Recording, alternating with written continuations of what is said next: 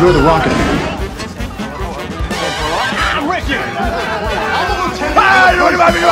I'd like to take his, his face off.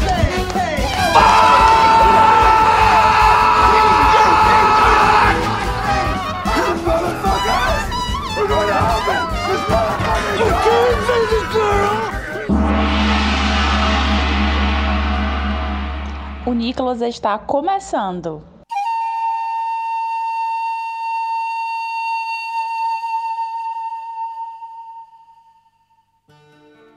Sejam bem-vindos e bem-vindas à investigação aleatória e recorrente sobre Não, a peraí. carreira do grande ator internacional. Não me interrompa, eu tô Você improvisando. não falou o nome do podcast, você não falou o nome do podcast, o nome do podcast tá no meio. Tá no flow. no, gr- do grande ator internacional, o Nicolas Cage, ele mesmo, aquele que você vem aqui só pra vê-lo e escutar a gente falar sobre ele. Nicolas Cage, devo dizer que sou Roberto Rudinei e eu estava com saudades. Saudade de quê, Rodinei? Esse, programa está em lançamento regular, tá com saudade de quê? É porque a linha temporal das gravações do podcast Nicolas é muito louca. Às vezes o ouvinte tá escutando um negócio que foi no passado e ele tá. vai escutar um programa que foi gravado no futuro, mas na verdade foi no passado. Deu pra entender? Verdade. Às vezes o programa do Nicolas de hoje é o pai do programa do Nicolas de ontem. Exatamente. Por isso que o podcast se chama Dark Nicolas. né? Dark Nós Nicolas. falamos todos em alemão, você está vendo a versão traduzida. Mas é isso. Pro intérprete. PJ, você, meu querido amigo PJ, você tava com saudade? Você tá com saudade de alguma coisa, PJ, na sua vida, assim? A saudade é o meu combustível, mas eu sou Total Flash porque eu sou movido a saudades e amores. Olha só, que, que, que profundo, E que biscoito. bonito, né, cara? Ficou. Isso dá um sertanejo, velho. Dá um, sei lá, um. Gustavo Lima, não sei. Mas quem também daria uma dupla sertaneja é o meu amigo João Paulo, que a gente chama JP Martins, que na verdade é- são duas pessoas em uma só. JP, você tá bem? Como é que você tá? Tô bem, tô, tô com muito sono, é, mas, mas isso não é hoje, é no geral, assim, no dia a dia. Viver da sono. E estou com saudades de. não sei, cara. Não, não ter sono. Da sua dupla, o Daniel. É, desde 97 aí, desde que eu, eu vim ao, pro outro lado, não vejo mais Daniel. É a vida, né, cara? A vida acontece. Mas nós não estamos sozinhos. Hoje nós temos um convidado, um convidado especialíssimo, que é o nosso queridíssimo Rafael Mordente. Olá, Mordente, como é que você tá? Tá bem também? Tá com saudade de alguma coisa? Olá, meu nome é Rafael Mordente e eu amei te ver.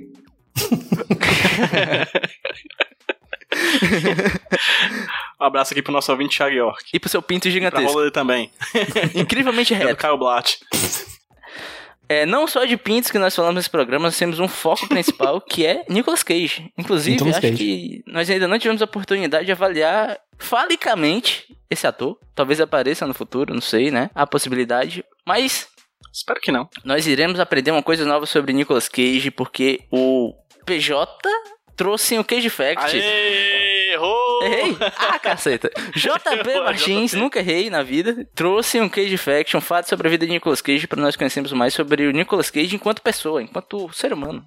Olha, nós, eu sei que a gente usou, usa esse quadro pra conhecer o Nicolas Cage, o seu âmago, né? Pra conhecer o, o núcleo do coração de Nicolas Cage. Mas dessa vez são negócios mesmo, porque eu não achei nada interessante. Então eu vou falar de um filme novo que, que vai vir por aí. Que eu separei esse aqui simplesmente porque eu achei ridículo a, a, a premissa. Normal, né? O, diretor, o time de di- direção e produção Savas De Michael e John Pavlakos anunciaram que eles vão começar a filmar o nosso seu próximo filme, Heroes and Villains. Heróis e Vilões. Estrelando, vejam bem, Nicolas Cage e John Voight em personagens chamados Justin Villain e Michael Hero.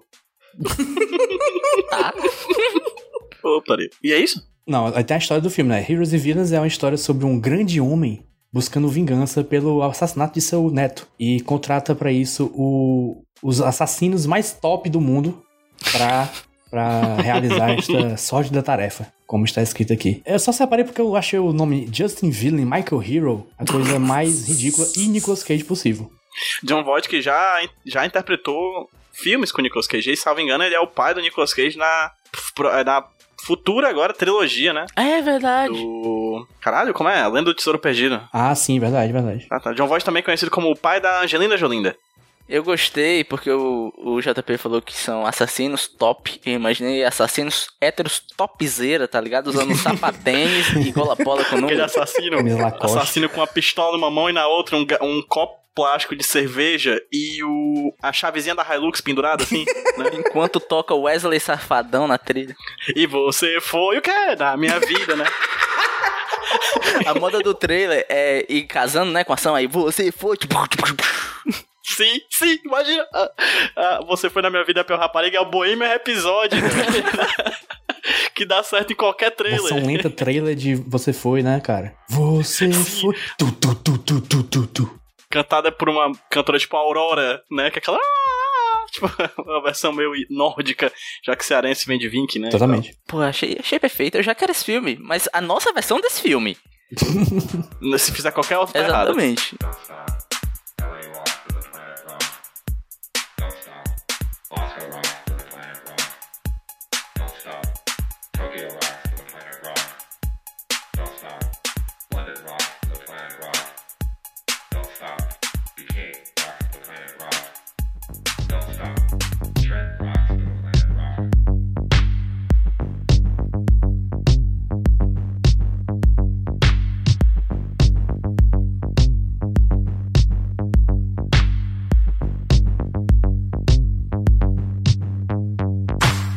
queridos amigos, queridos ouvintes, queridas ouvintas, estamos aqui para falar de um filme. Um filme chamado Perigo em Bangkok.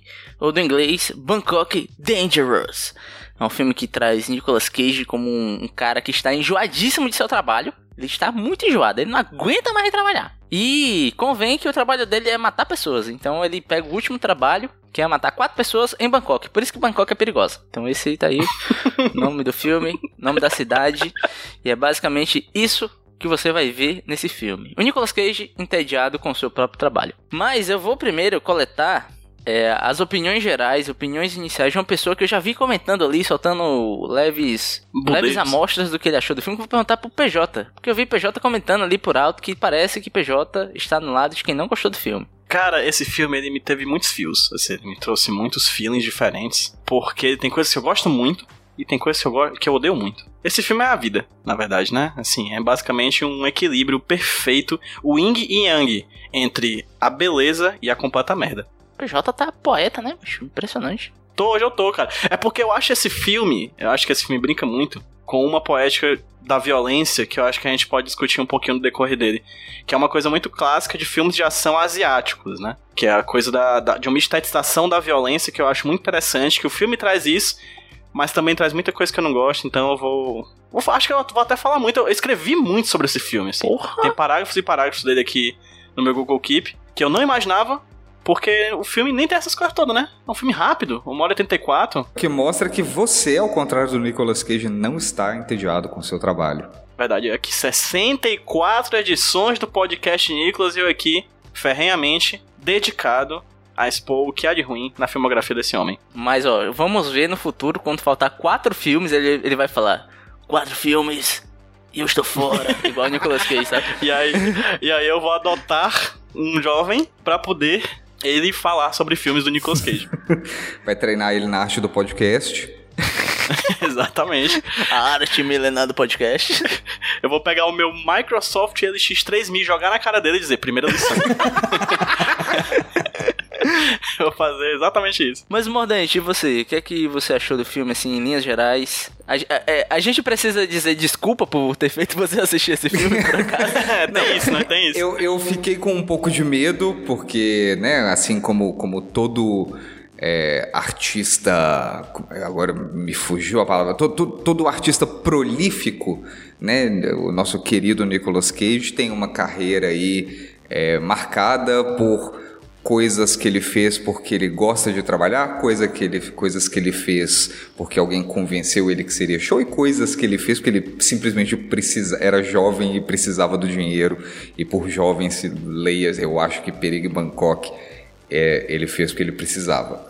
É, então assim, eu tô num lugar que é tipo se eu tivesse assistido esse filme em time lapse teria sido o, lado positivo da experiência que eu tô considerando completamente neutra e cinzenta. Perfeitamente. né? Eu, tô, eu, tô, eu tô numa estrada retilínea de, de anedonia e, e apatia em relação a esse filme. E se ele tivesse passado em time-lapse, talvez eu poderia falar foi poético, mas faltou isso.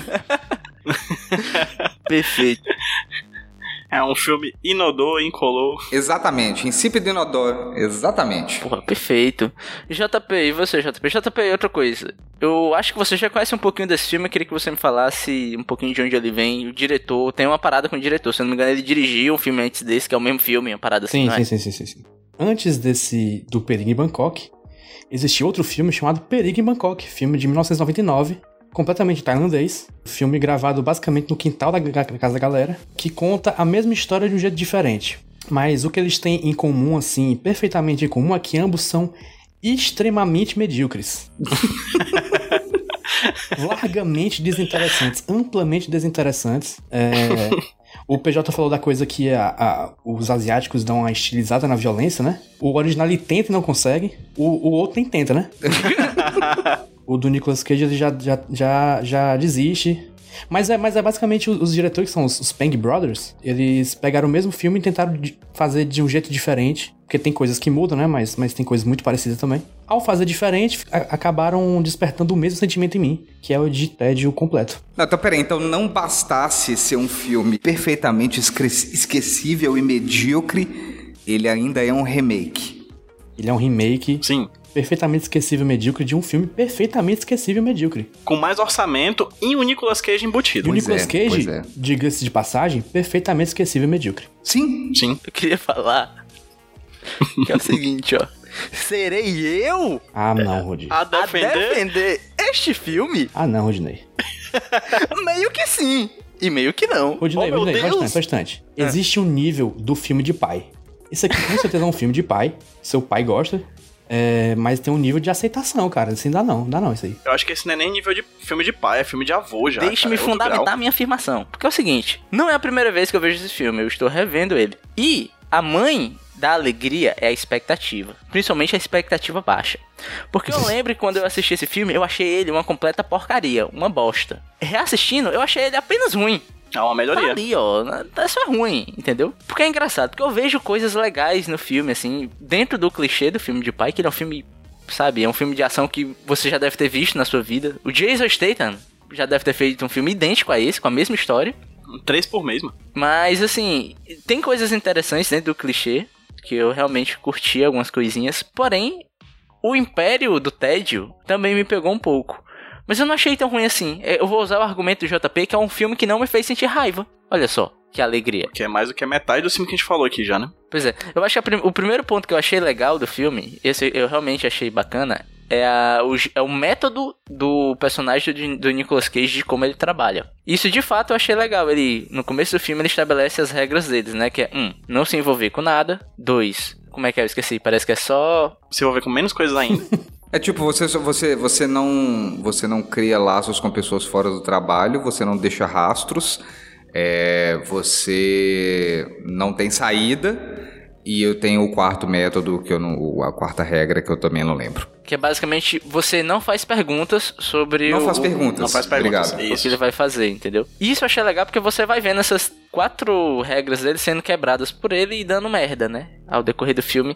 E essa estrutura eu achei legal. Porém, o que amarra esses pontos é meu falho, né? A começar, pelo meu ver, com, é, com as cenas de ação. Porque esse é um filme de ação, né? Vamos colocar assim. Teoricamente, Em teoria. teoricamente assim. É, assim, né... Em ok, teoria, tá. é cena de ação. Eu acho assim, quando é pra mostrar que ele tá sendo letal, sorrateiro, be- beleza, ok e tal. Mas quando mostra o Nicolas Cage lutando ou trocando tiro, é bizarro, cara. Primeiro que a gente tem que dar palmas pro Nicolas Cage conseguir dar um chute rodado de capoeira em cima de uma canoa. Isso eu achei foda. Sim, isso foi foda.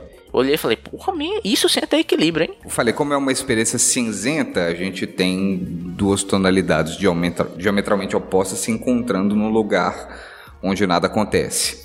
Então, assim, eu vou dizer que eu concordo com esse lance de, de, de ter uma coisa que é clara e que ela vai sendo quebrada e, e trazendo consequências. Isso aí realmente foi bem. Eu acho que sem isso, aí realmente a gente teria um, um belo de um desastre. E eu, eu não sei, cara. Tipo, técnica. Eu achei o filme, do ponto de vista técnico, um filme legal. É, no sentido assim, ele tem bons quadros, ele tem bons efeitos visuais, tem bons jogos de luz, bons efeitos sonoros. É um, um filme de, com som equilibrado. A trilha sonora ficou legal. Né? Então, assim, ele nessa parte estrutural dele, essa parte basal dele, ele tem tudo para ser um filme foda, mas eu acho que faltou alma. Eu acho que o Nicolas Cage foi responsável por trazer a alma, mas ele não é roteirista. Faltou isso, né? É uma, uma, uma bela máquina sem, sem a parte do design.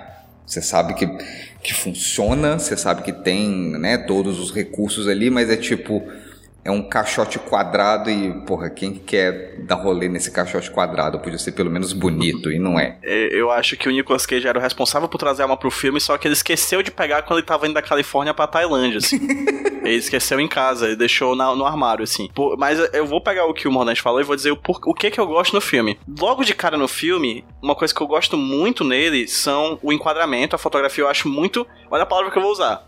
Sofisticada. Sim. Eu acho a maneira como o filme faz os enquadramentos de tudo. Pra mostrar o Nicolas Cage sozinho, coloca ele só no cantinho da tela.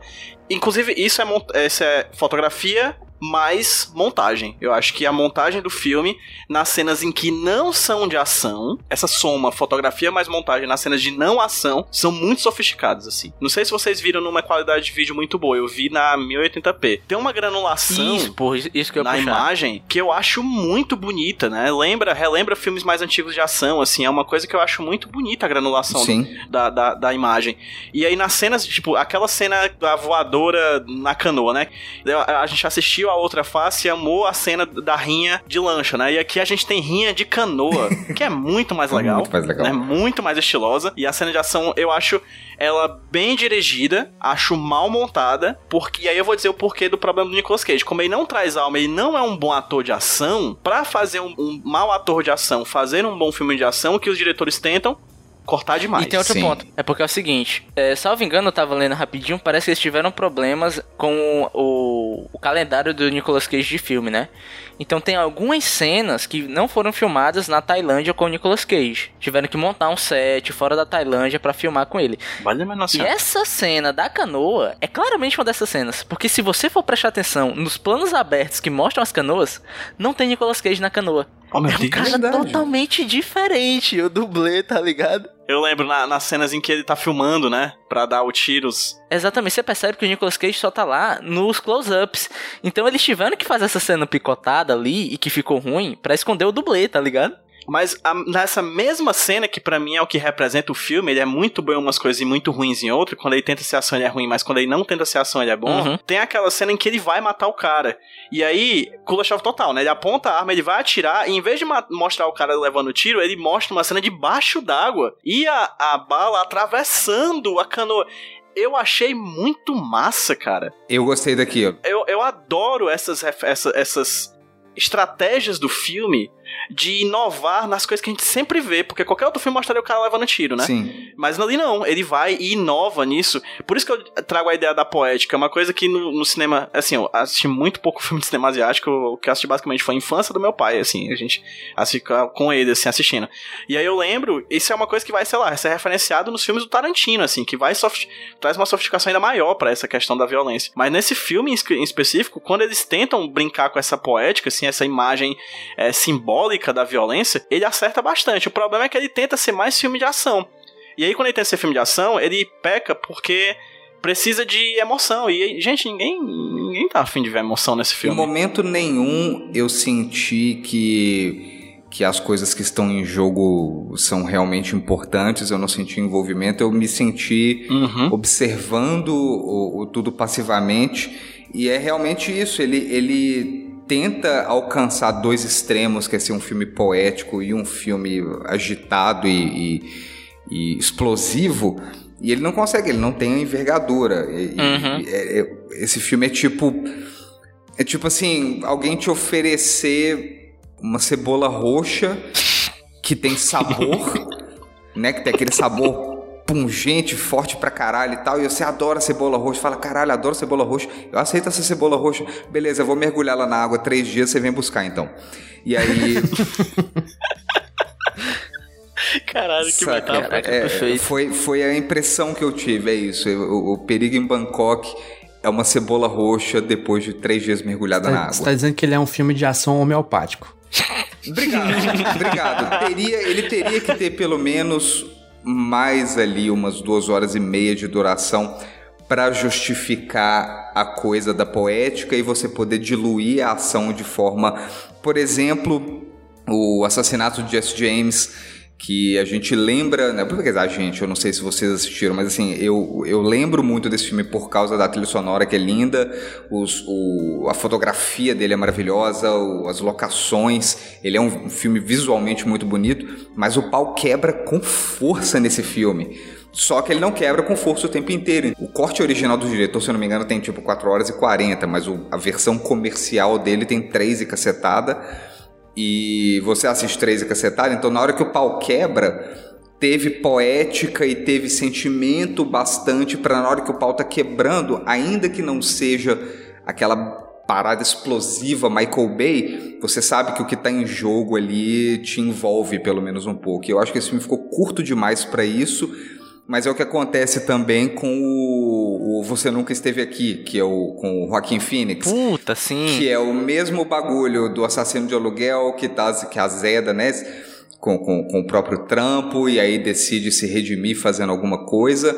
E que também não é um filme super longo, ele também é, tem uma duração dentro aí do, do normal mas ao mesmo tempo a gente tem um filme que aprofunda na vida pessoal do cara e que é lento a maior parte do tempo, porque na hora que o pau quebra, você já tá tão contido, você quer tanto que o pau quebre porque tudo já foi colocado ali, né? O que que tá em jogo foi colocado cuidadosamente, aos poucos e acumulando. Na hora que o pau quebra, você fala, puta que pariu, que foda.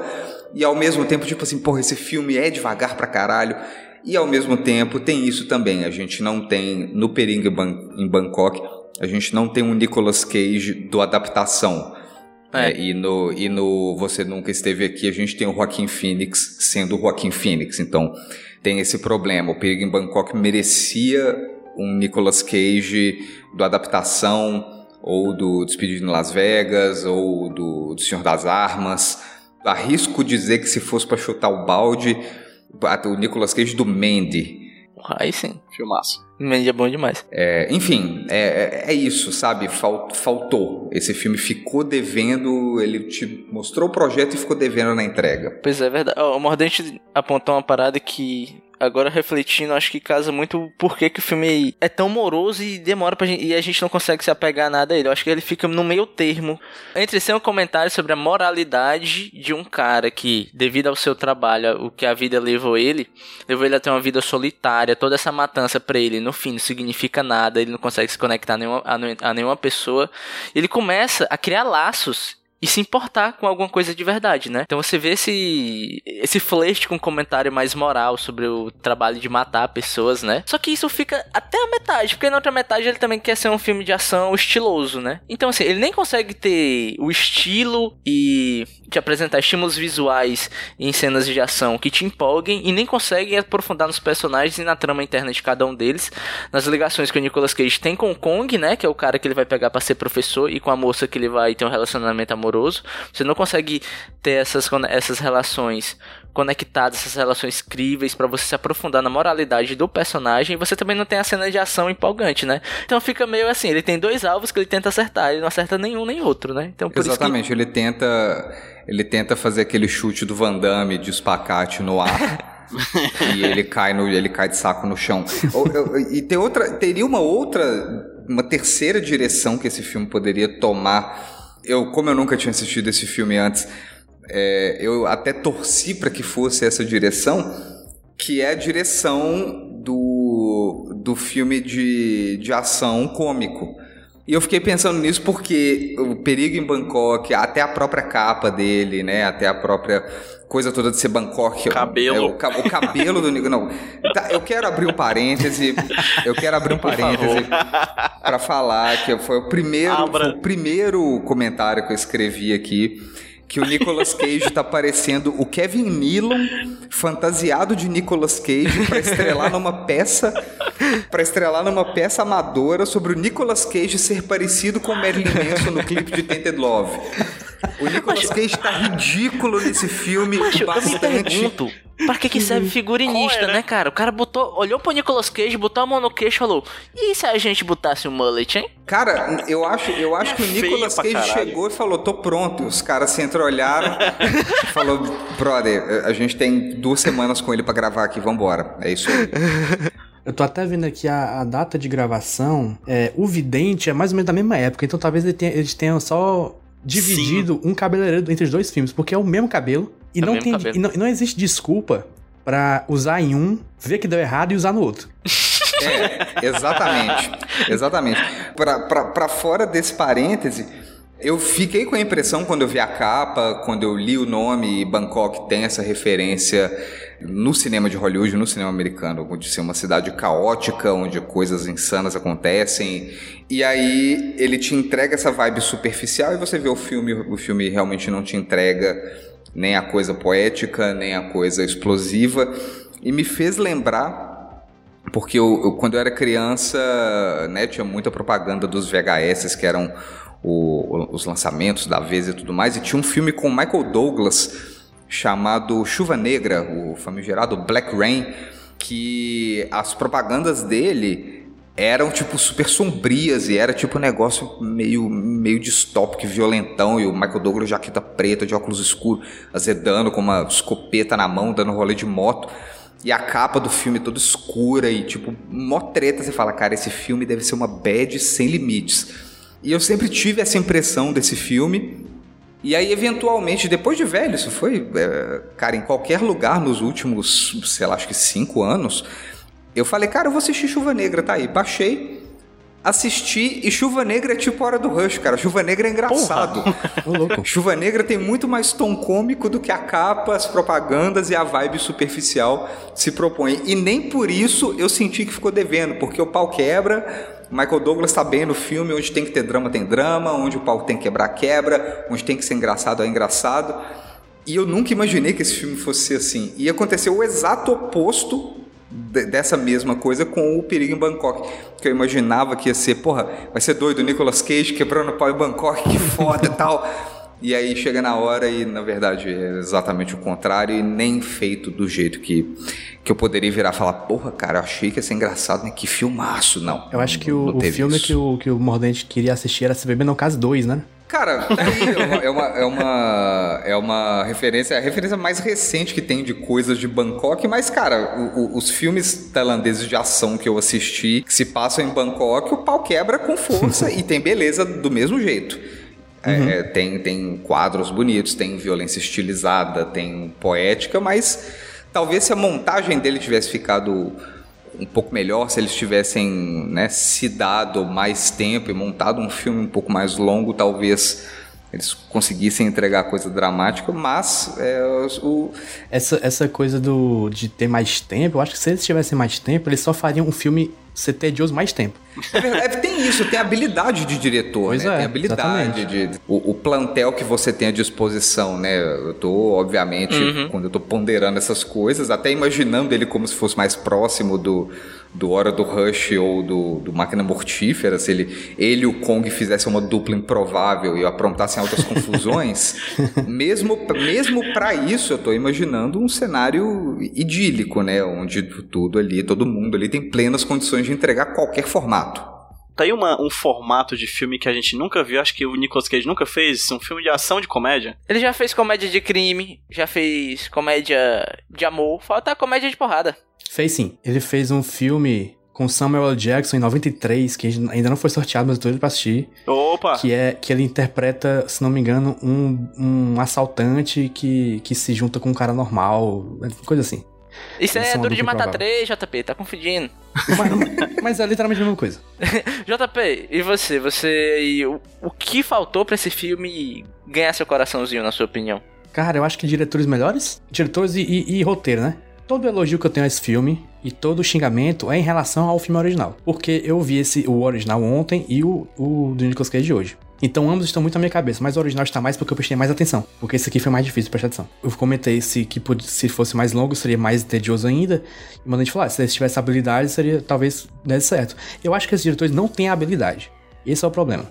É. Porque eles fizeram o mesmo filme duas vezes. Eles pegaram o primeiro filme, eles repetiram, mudando coisas que eles acharam que seria interessante mudar, e, e não deu certo ainda. Uma coisa, por exemplo, é que no primeiro filme, que é uma coisa que eu acho mais legal, o protagonista é o Kong, que Hum. tem um amigo chamado Joe, mas ambos são tailandeses, e o Kong é surdo-mudo. Ah, caraca, que da hora. Olha só.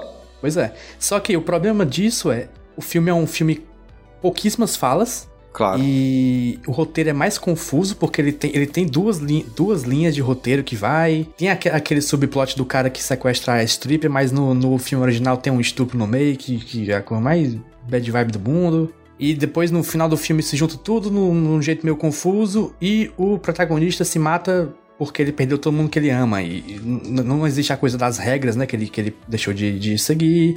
Não existe um aluno, não existe um professor. Ele só desiste de viver, basicamente.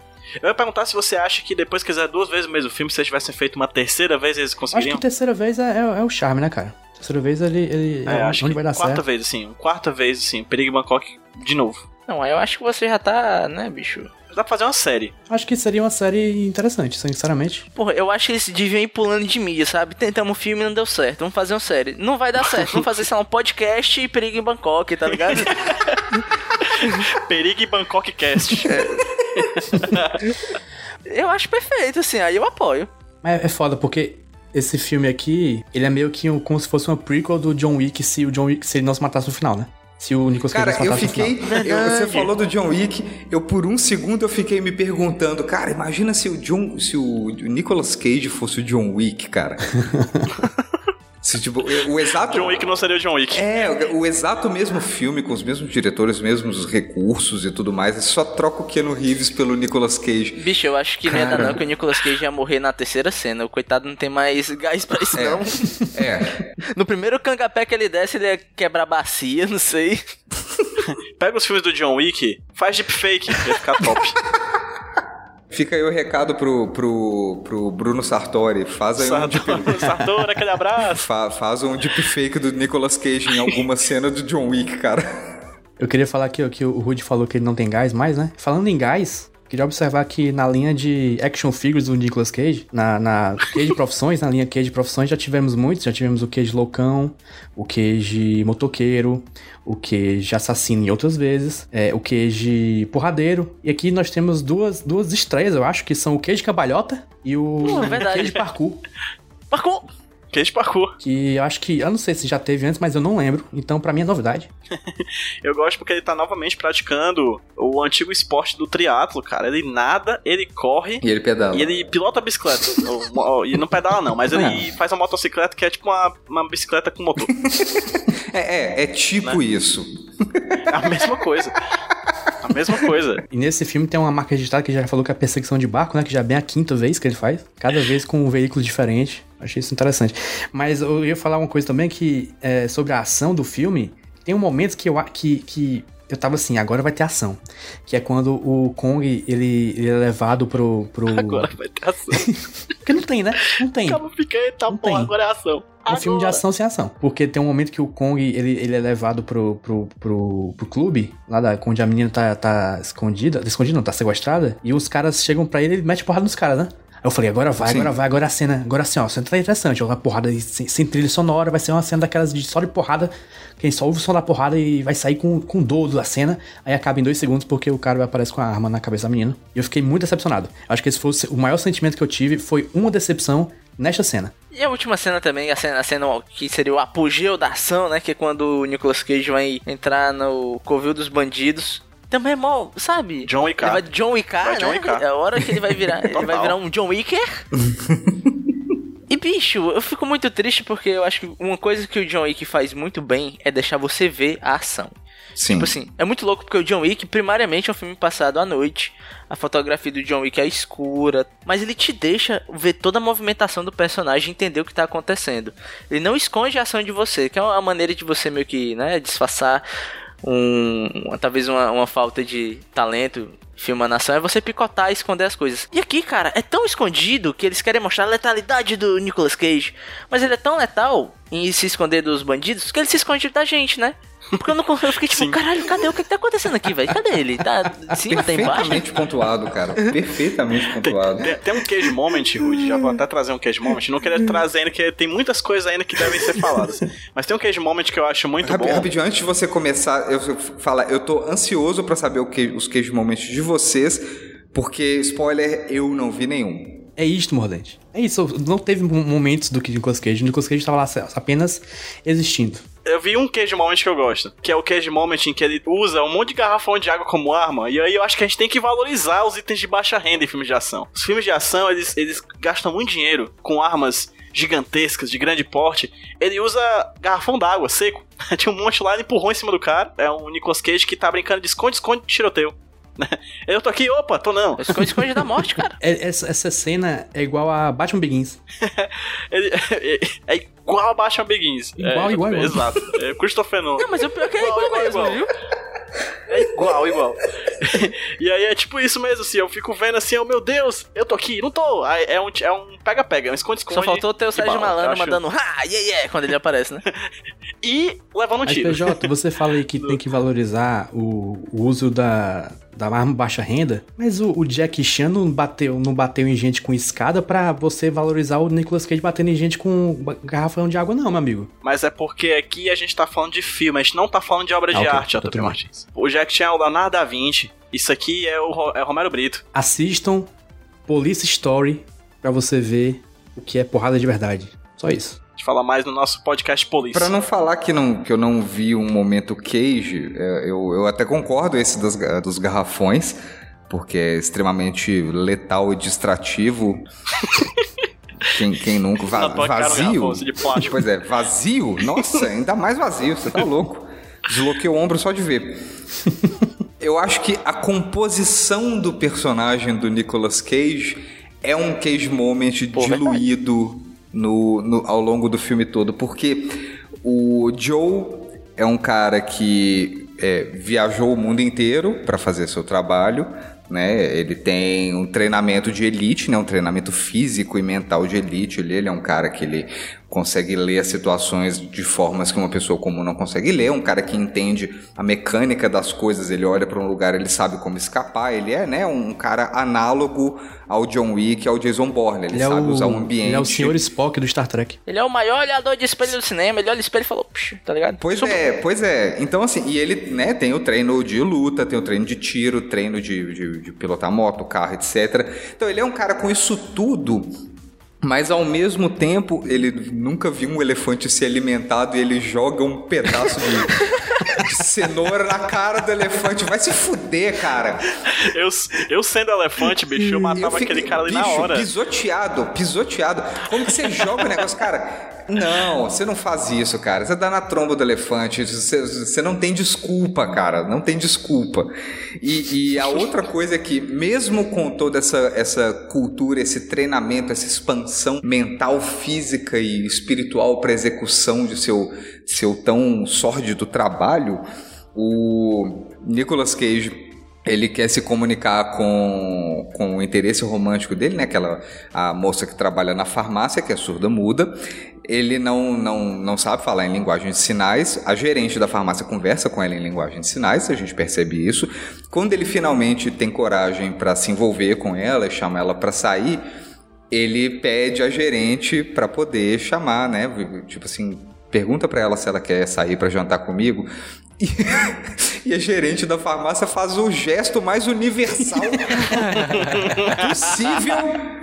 Não é linguagem de sinais, não é Libras, não é Sign Language, não é Taibras, que eu imagino que seja o Libras da Tailândia. Nada. Ela, ela aponta pros dois, junta os dedos e Taibras. faz o símbolo, o símbolo, o gesto de comer. E o Porra, Nicolas bicho. Cage não sabe isso. Só Vai se faltou ela fuder, fazer um cara. nham-nham, esse é... É, pa- passa a mão na barriguinha com o olho fechado e lambendo os beiços. Vai se fuder, cara. Não, então, Eu vou, eu vou, vou, vou retificar a minha declaração de que eu não vi um cage moment. Esse filme inteiro, o personagem do Joe é um cage moment diluído em uma hora e cacetada aí de duração. Por causa dessa, dessas coisas. Ele tem uma profundidade que impede que, cara, assim, tudo bem que eu conheço, né, conheci, felizmente, não, não, não faz parte da minha vida, mas eu conheci gente com pós-doutorado que não sabia que você tem que, tipo, jogar fora casca de legume, verdura que você descasca para fazer salada, e aí a geladeira ficava cheia de mosca. E isso a gente com pós-doutorado, é alguém que estudou, é alguém que tem cultura e leu várias paradas. então, tipo, não é tão fora da realidade o Cage ter todo esse treinamento e não saber gesticular para chamá-la para jantar e nem alimentar um elefante. Mas eu me recuso a acreditar. Eu acho que isso aí é um Cage Moment e eu acho, aposto que foi sugestão do próprio Nicolas Cage para tentar enriquecer o filme com um pouco de choque cultural. eu acho que nos Estados Unidos não tem Globo Repórter para saber como é que se alimenta elefante. É verdade. Aquele abraço pro nosso ouvinte Sérgio Chapelin. O quadro do Sérgio Rangel na Eliana. Daquele cara, como é o que pegava Richard, as cobras? Richard o... Rasmussen. Richard, né? Que ele pegava a cobra, olha meu Deus, essa cobra, olha essa cobra, ela acabou de me picar, eu vou morrer em dois minutos, mas olha que cobra linda. é, é muito incrível. Eu vendo tudo isso aí, eu só penso, a cobra picou foi pouco, faltou ódio, faltou veneno pra picou cobra. foi pouco, filho da puta. Aquele abraço, Naja. A, Naja, a, a nossa querida líder revolucionária, Naja. Eu queria só mandar um abraço aqui para um dos conceitos de personagens que eu mais gosto que tem nesse filme. Que é o Kong, que é também conhecido como personagem que usa óculos escuros à noite. Obrigado. Eu acho esse, esse parâmetro de personagem, eu tenho. Quero deixar dois segundos de admiração a esse tipo de personagem que é um arquétipo mais do que qualquer coisa. Ele está presente na o Kong filmografia ali pau a mundial. pau com o Blade, o caça-vampiros, né? Pô, bicho, se entrasse uns vampiros hongkongueando, ia ser top. Esse filme me merecia vampiros, cara. Eu vou tirar um ponto só porque não tem vampiro. Eu Ótimo. acho que esse filme entra na categoria Ficaria Melhor com Vampiros. Perfeito. Que é uma categoria que eu acho que tem até uma lista na IMDB, se duvidar. Se não tiver, a gente cria Eu já acho que já. todo filme fica melhor com vampiro. Sei- Sei lá, Bacurau com vampiro. Melhor filme. Titanic, mas. Porra. Bom, Afundaram bom. o navio pra matar os vampiros. Aí sim. Faça seu trabalho, James Cameron. Não, e tem outra coisa. Não só isso, os vampiros não são exatamente mortos quando o Titanic afunda. Eles vão todos pro fundo do mar. E aí passa não sei quantos anos e eles voltam pro. 84 anos. É, passa 84 anos, obrigado, eu tinha até esquecido. Passa 84 anos, eles vêm pros dias de hoje, e aí a gente tem a origem da saga Crepúsculo, cara. Quem que. que- eu sei ganhar dinheiro demais, galera, que isso. Que isso. pariu. E essa Crepúsculo ainda é uma história de vampiros que tem vampiros, né? Pois então, é. assim, só, só melhora, gente. Eu me só recuso melhora. a criticar Crepúsculo depois dessa. Pois é, Não, também. Fica aí, fica aí essa, essa reflexão. O Kong, que vocês estavam falando do Kong, eu achei, eu achei o personagem legal. Possivelmente o personagem mais legal do filme é o Kong. Eu, eu fiquei pensando que se o personagem do Kong fosse americano e chegasse lá junto com o Nicolas Cage, ou os dois se conhecessem descendo do avião, ou o que quer que seja, mas o Kong fosse americano, ele poderia ser o John Leguizamo. Totalmente. ou ou se porventura houver um remake eh, do- dos dias de hoje, desta década, que eu acho que toda década deveria ter uma tentativa de remake desse filme, com, com os mesmos diretores. a condição de que os diretores têm que ser mudados. Eu ainda acho que o, o Perigo em Bangkok perfeito seria Vladimir Brista e Marcos Pasquim. Perfeito, absolutamente sensacional. O Kong poderia ser o Matheus Nastergalli, né, bicho? Isso é foda. Totalmente. Total, cara, totalmente.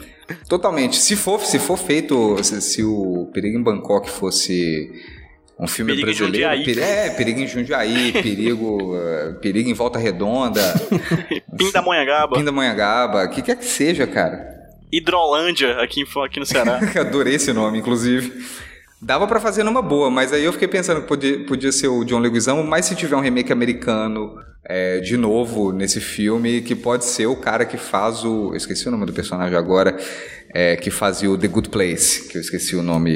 O, que- você que é chega o como monge. Jason. Isso, É verdade. Também faz o, o estereótipo asiático burro. sim. Sim. Atrapalhado, tiradinho e tal, mas que no fim das contas eu, tipo, aprende várias coisas e ganha várias habilidades. E te surpreende N vezes no filme. Caralho, velho, como que você sabe disso?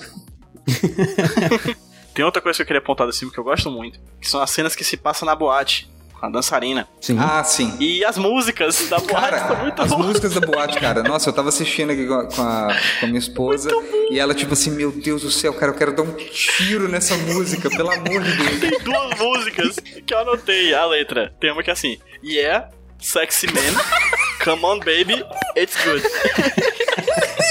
e tem You Make Me Lose Control, You Make Me Lose Control, Lose Control, You Make Me Lose Control. É- Era essa parte que tu tá falando da poética, PJ? É isso aí que tá falando? É assim, é muito ruim, caralho. É, é como se fosse a música que estaria numa versão paródia de filmes desse tipo, É entendeu? tipo, cara, esse filme funcionaria melhor. eu Acho que eu che- cheguei no formato perfeito. Esse filme funcionaria melhor como uma paródia dele, cara.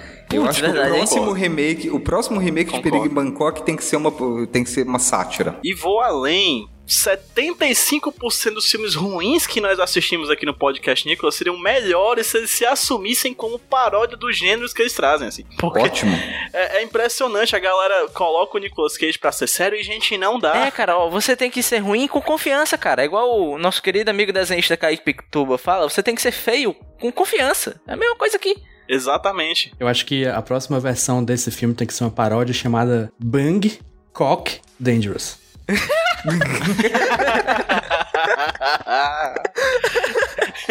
Uma paródia erótica. É feita pela, sei lá, Brothers, tá ligado? Feito pelos Bang Brothers. Outro mérito do filme que eu anotei, na verdade, essa foi a minha primeira anotação, é porque ela saiu em outra página.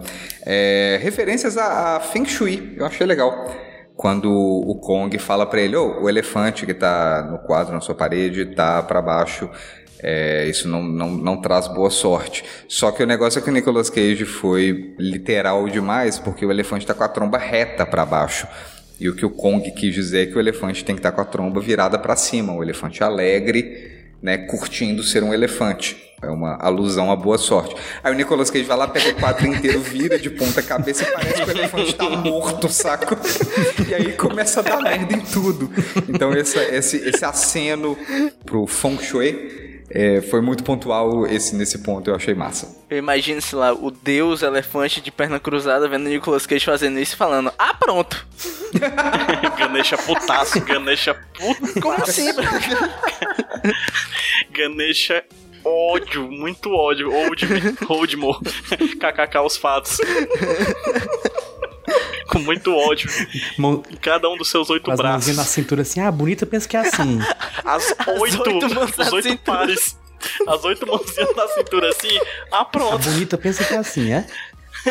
A bonita pensa que é só me botar de cabeça pra. Ah, rapaz, que não é Santo Antônio não. Aí ele bota o elefante de cabeça pra baixo. Vai dar bom. Vamos lá, então, gente, notas. Lembrando, nós temos duas notas. Uma nota como filme normal, nota padrão de filme que você dá pra qualquer filme.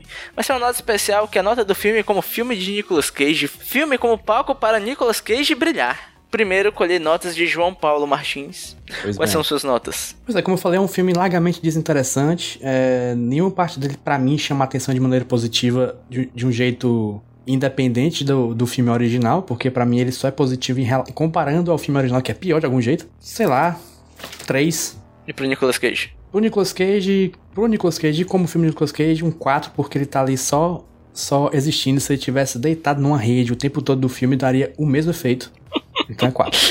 Inclusive, seria muito mais legal um, um filme filme mais sobre um assassino da rede. Pode ter, sei lá, um slasher É. com essa premissa agora. É isto, 3 e 4. Ma- Mas, PJ, e você? Quais são suas notas? Eu acho que o filme ele peca em não aceitar todas as possibilidades interessantes que ele podia ter. Ele não aceita ser comédia, não aceita ser ação e não aceita ser profundo. Então, mas mesmo assim eu acho que ele acerta muito em algumas coisas. Eu gosto muito da fotografia e acho em alguns momentos bem inspirados na edição. Então, o filme 6, por causa que eu gostei muito das imagens que eu vi, achei um filme muito sofisticado apesar de tudo. Mas assim, não é uma sessão de fotografia, né? É um filme. Então, como filme ele peca muito. E o Nicolas, 5,5 sabe? Porque ele tá num esquema ali que eu acho ruim, mas não sei se eu acho tão ruim. É que nem um vídeo do, do Whindersson Nunes que eu vi hoje, que ele fala que você olha pro Kawan Raymond, você olha pro Brad Pitt e acha ele bonito. Aí você olha pro Whindersson Nunes, você não acha ele bonito nem feio, você acha ele intrigante. Então eu, é uma beleza intrigante, é uma beleza que faz você refletir. E eu acho que o Nicolas Cage nesse filme me fez refletir. Eu pensava, pera, ele tá sendo completamente inoperante, porque o personagem dele é completamente inoperante, é porque ele tá muito cansado, ele não queria estar ali. Pô, verdade. Então eu fiquei nessa dúvida e vou ali ficar com 5,5 de nota pro Nicolas. E no filme, como filme, nota 6. Eu vou puxar logo minhas notas. Pro filme, eu vou dar uma nota 5 fechado. Como eu falei, ele tenta ser um filme mais reflexivo, aprofundar na questão do cara que mata matando pessoas e não consegue. Também não, não consegue ser um filme de ação empolgante. Mas eu concordo com o PJ que ele tem bons planos, a, a fotografia dele é bonita, tem uma textura ali, sabe? Ele trabalha bem as silhuetas, as sombras em algumas cenas.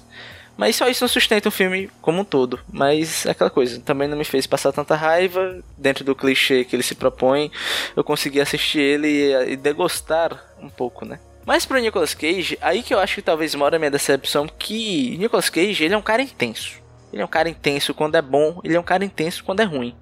Mas você conseguir fazer o Nicolas Cage ficar insosso, É foda. É foda. é foda. É foda. Hashtag é foda man.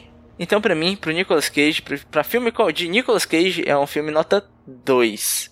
Justo. E Rafael Mordente, suas notas, por favor. Olha, eu, eu voto com os devidos relatores dessa CPI. É, acredito que todos os argumentos aqui é, apresentados agora na, ao final desta sessão são válidos. É, acredito que sim, temos aí uma obra é, de lindas texturas, uma obra visualmente sofisticada que renderia bons, é, bons GIFs para o Twitter. É, por outro lado, realmente temos aí um roteiro, uma premissa, um desenvolvimento, uma montagem, uma edição, uma direção que não se aceita de forma alguma e que resulta em um filme que, ao longo de toda a sua duração, é, faz consigo próprio o que o personagem do Nicolas Cage faz consigo próprio no final, que é meter um balaço nos cornos colado com a cabeça de seu pior inimigo. No caso, o pior inimigo desse filme é quem está assistindo o filme. Então, todos morremos ao início, meio e fim de Perigo em Bangkok. Portanto, como filme, eu vou dar uma nota 4,5 justamente porque não é um completo desastre, pois tem uma sofisticação estética visual muito agradável ali em vários momentos. Como filme do Nicolas Cage, eu, o meu voto, é, minha, a minha nota é o- também um sonoro 2,3. Porque é realmente esse último argumento para mim é, é, o, é a melhor é o melhor fecha a conta e passa a régua para você fazer o Nicolas Cage sem soço, você tem que ser muito ruim de serviço. Perfeito. Uma concordância ímpar nesse podcast teve nesse episódio aqui. Se, se todo mundo concordasse desse jeito no mundo, o mundo era um lugar melhor. Tá Não é? Bom demais, mano. Mas, João Paulo, nós temos médias aí das notas. Temos sim, senhor. Nota média do filme ficou 4.6. Nota Boa média nota. do Nicolas Cage ficou 3.4. É justiça que Parabéns, chama. Nicolas Cage. Você, você reprovou. Assim que é um julgamento correto, viu, Sérgio Miro? Aprende aí. Fica esse shade. Você é a Lava Zap. Lava Nicolas. Enfim.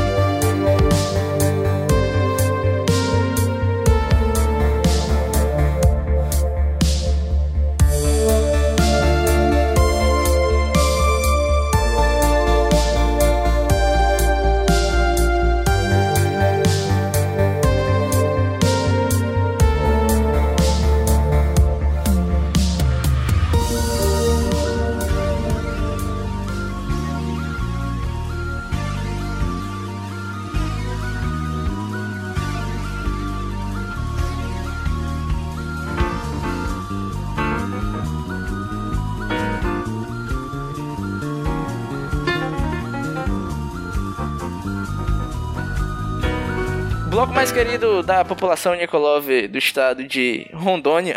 Agora é o Só Porque Tem Nicolas no nome, onde nós só indicamos uma coisa só por. oh, No meio, macho. ah, é, é, tá, tá. Só porque tem Nicolas no meio, Só onde nós falamos de algo só porque tem queijo no meio. Meu Deus, o que, que tá acontecendo? Fala logo aí, J. Ô, PJ. Se vocês ouviram o nosso podcast, Nicolas, de número 62, que é sobre Lua de Mel 3, foi o, que a, o último que a gente ouviu, assim, o último foi lançado nesse dia de gravação aqui. No comecinho vocês vão ver que o tradicional está começando Nicolas é, é a voz de uma pessoa muito famosa aqui no Brasil. Sim, É ninguém mais, ninguém menos do que Sabrina Sato. Ô, louco. conversando com o Nicolas Cage, supostamente, né?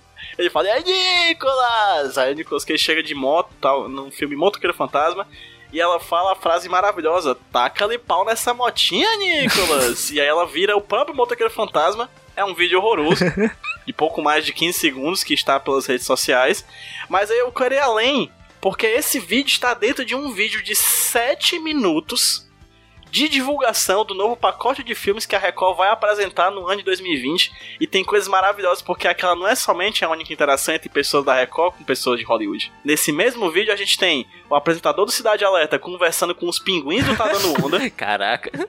A gente tem o Marcos Mion conversando com o Venom, o Tom Hardy.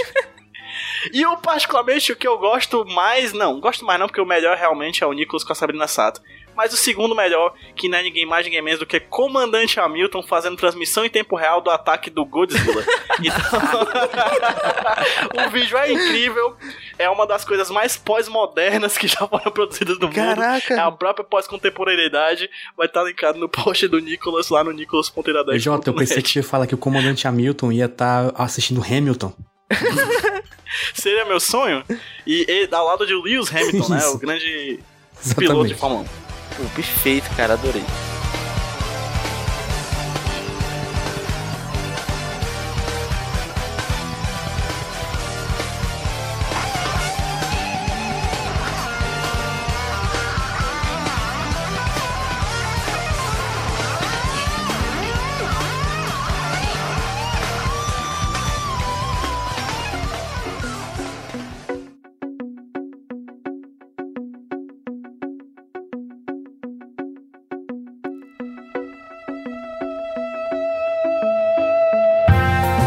Chegando na reta final do podcast Nicolas, da sua quinzena, momento onde faremos o sorteio, mas antes vamos fazer nosso jabás, divulgar nossas coisinhas. Eu, como você já sabe, você me encontra na arroba Rudilonia, lá tal. Se você quiser seu podcast editado, bonitinho, cheiroso, fala comigo, até porque eu tô desempregado agora, então fala mesmo, por favor, vai lá. E, mas antes de passar a palavra para meus amigos, lembrando, o link para ajudar a Yasmin ainda está no post. Se a Yasmin está com a doença, ela precisa de ajuda, cola lá, ajuda ela, vai dar certo. JP Martins, se as pessoas quiserem te achar na internet, como é que faz? É, entra na internet, procura por Jumbo Paulo, que provavelmente o que você achar é meu. No Twitter pra ver besteira e no Instagram pra ver desenho, né? Exatamente. JP, ô, PJ, Meu Deus, mas tu acabou de falar JP, tô cara. derretendo. PJ, Me procura no Twitter, arroba PedroPJBrandão, e faço o apelo de sempre. No Twitter, no Instagram, arroba podcastnicolas, como o JP muito bem fala sempre. Uma das redes sociais a gente usa muito, a outra nem tanto. Siga as duas e descubra qual é. E por último, nosso convidado, primeiramente agradecer nosso convidado, né, Mordente? Obrigado pela participação, Mordente. E Eu desculpa pelo filme, depois nós pensamos um filme um pouquinho melhor, ah, né? e se as pessoas quiserem te achar por aí, Mordente, como é que faz?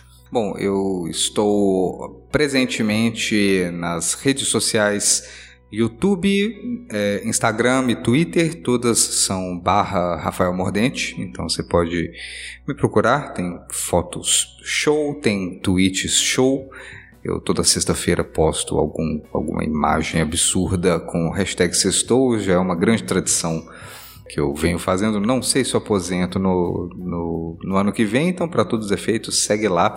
E eu tenho também o meu. A minha aventura musical, né? Que eu, eu me apresento na, na internet como Garotão Bronzeado. Você pode procurar no, no Spotify. É sério. É, pode- pode- eu tô rindo também, mas é sério. Garotão Bronzeado você procura no Spotify, no Deezer, no Amazon Music, iTunes, nesses streams todos, no YouTube.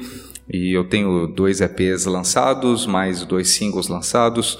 É, recentemente, o lançamento mais recente é uma versão é, de jazz big band de uma música do Neuroses, então você já sabe que tem muita qualidade aí.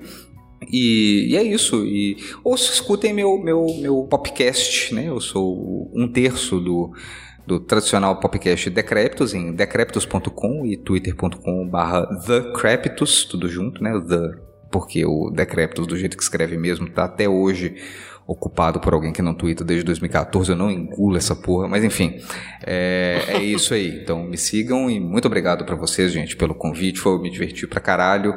Não muito vendo filme, mas muito fazendo podcast, então é, valeu, valeu mesmo. Isso que importa. Muito Eu obrigado. gostei exatamente. que o podcast Nicolas e o Decreptus têm um- algo em comum, que é o ódio por alguém que roubou a arroba, né?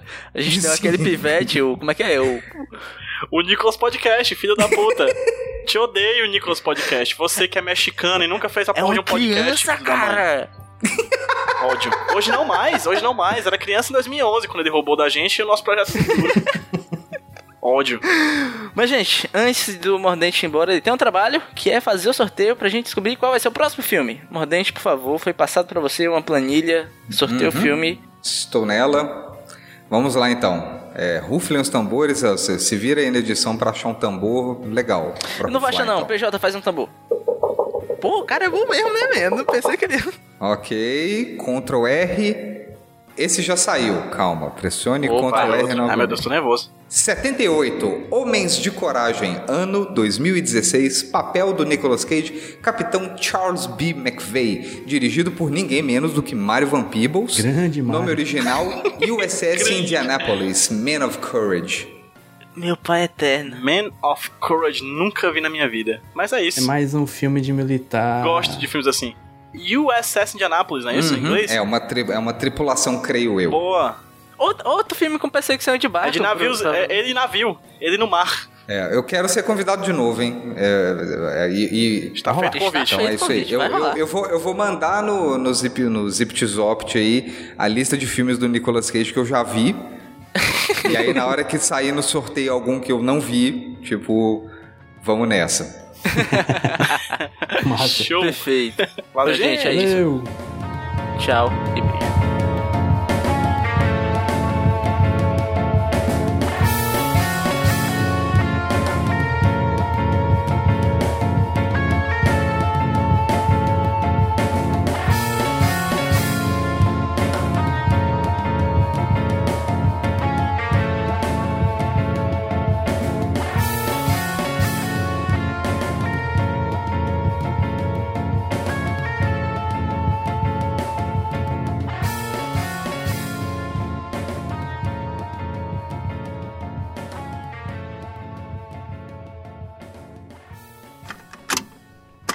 Eu sou o Rudinei e eu editei esse podcast.